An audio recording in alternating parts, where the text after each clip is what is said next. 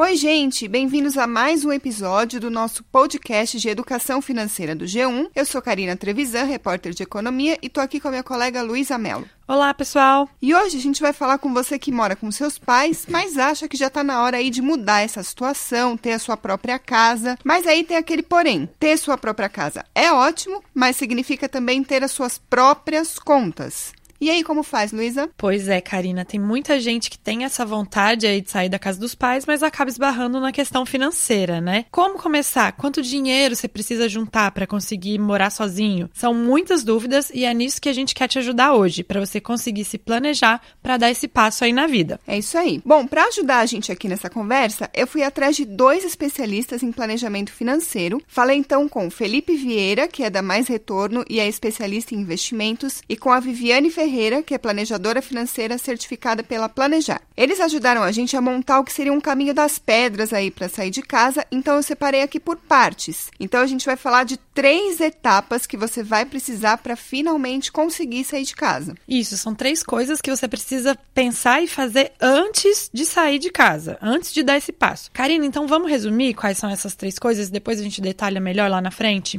Boa, Luísa, vamos lá. A primeira coisa então é fazer uma previsão de quanto você vai gastar por mês com as contas do dia a dia para ver se você ganha o suficiente para cobrir isso. A segunda, fazer uma reserva de emergência para quando você já estiver morando sozinho. E a terceira é juntar dinheiro para mudança em si, incluindo desde mobiliar um imóvel até seguro fiança, por exemplo, se você for alugar. É isso aí. Vamos começar então pelo primeiro passo, que é olhar para as contas do dia a dia. Parece um pouco óbvio, mas é importante a gente ficar atento, porque tem muita despesa que às vezes a gente não se dá conta do quanto custa quando você mora sozinho, né? Então você vai ter que somar, por exemplo, quanto que é em média o aluguel no bairro que você está querendo morar, o condomínio, se for o caso de um apartamento, qual que é a previsão dos gastos com as contas da casa, como a de luz, gás, internet, quanto você vai gastar com o supermercado e por aí vai. Isso vale tanto para quando você vai morar sozinho, quanto para quando você pensa em dividir. A diferença é que quando você vai dividir, algumas contas são repartidas, né, como o aluguel ou a internet, por exemplo. Bom, depois que você somar tudo, você compara com a sua renda para ver se realmente é possível, se você vai conseguir bancar todos esses gastos.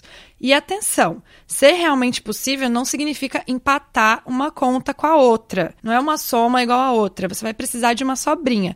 Não só por segurança, se acontecer algum imprevisto, mas porque você vai ter que continuar poupando para fazer seus projetos, né, de longo prazo e também para gastos variáveis, incluindo lazer ou algum curso que você queira fazer. Enfim, é bastante coisa. É isso aí, Luísa. Vamos ouvir o que a Viviane Ferreira nos diz sobre esse primeiro passo.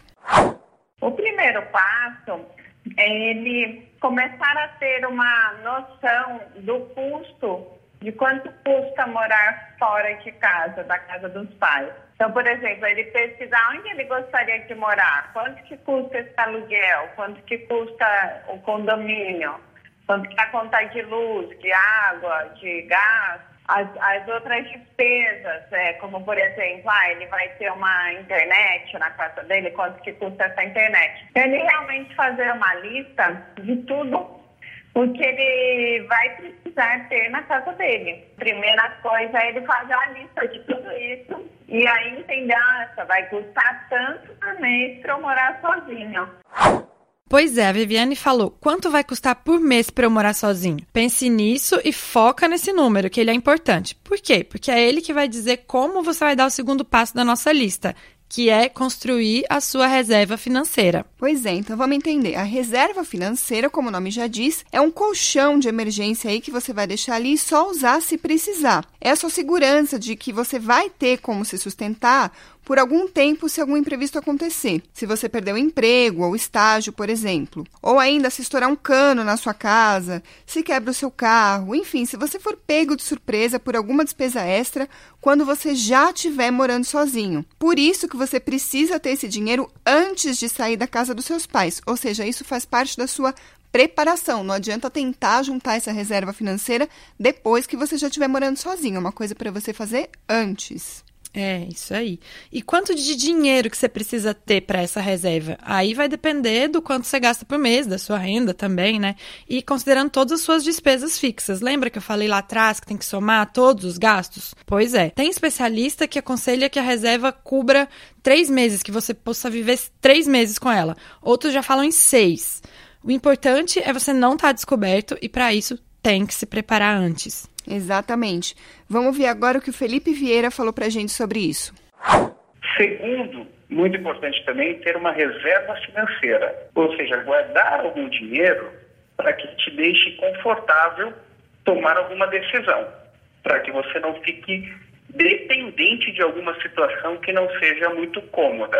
Então, tudo, tudo que você faz de mudança, bem planejada, com uma segurança financeira, te deixa mais tranquilo na tomada de decisão. Normalmente, essa caixinha de curto prazo, é interessante eu amadurecer ela para que eu tenha pelo menos três salários. No início da minha carreira, eu tinha pelo menos três salários de liquidez.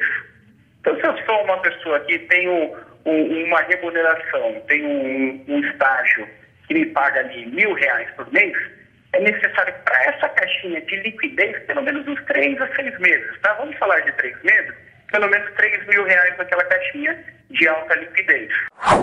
Bom, a gente já falou de se planejar para os gastos fixos e de juntar dinheiro para ter uma reserva. A terceira etapa, então, antes de sair da casa dos pais, é juntar dinheiro para efetivamente se mudar, porque mudar custa dinheiro também. Então você precisa pensar em quanto vai custar a mudança e se você vai precisar comprar móveis, por exemplo. Vamos ouvir a explicação do Felipe Vieira sobre isso.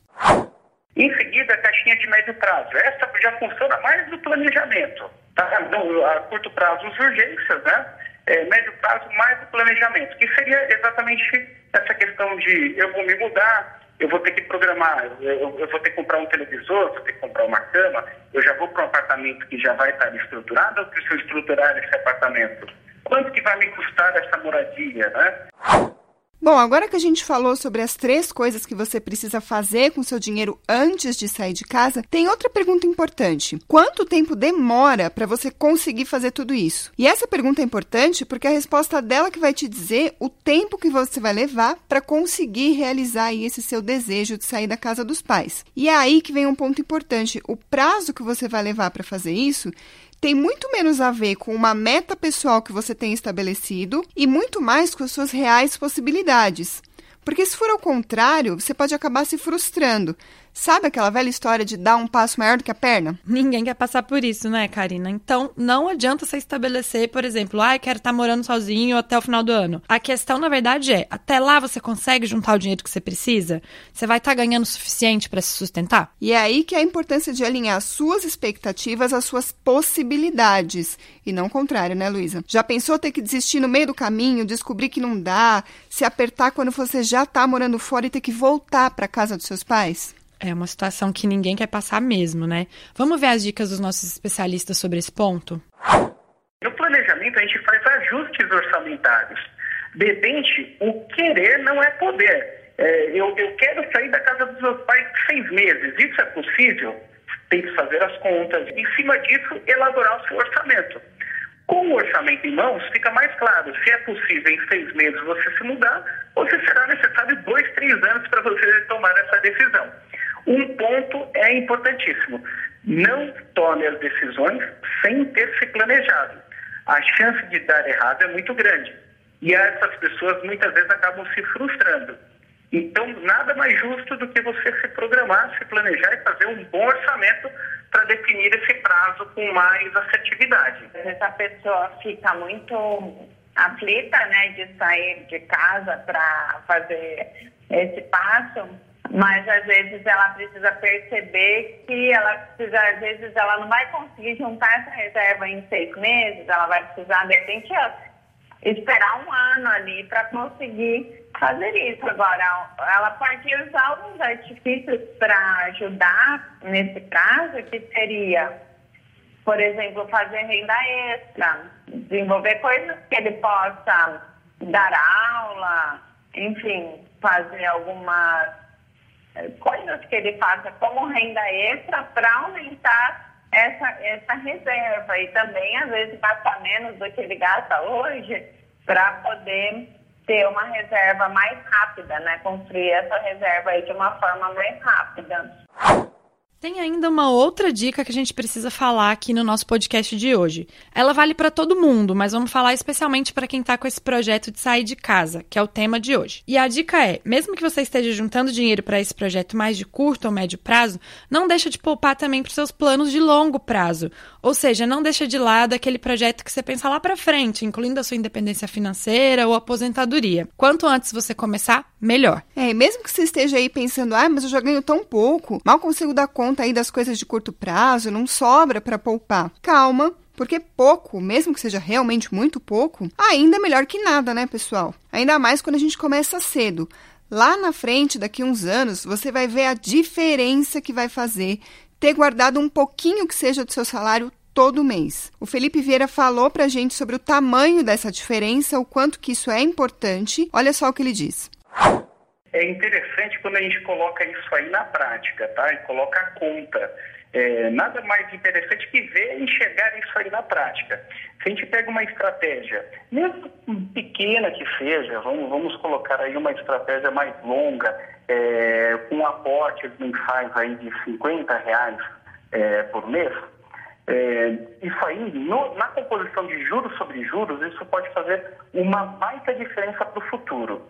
Eu estou fazendo, estou aproveitando aqui, ao mesmo tempo que a gente está falando, eu estou colocando aqui uma estrutura de 20 meses, de 20 anos, na verdade, só para a gente ter uma ideia de quanto traria isso aí de retorno a um juro mensal, que é, seria basicamente um juro de Selic ali, um juro mais conservador.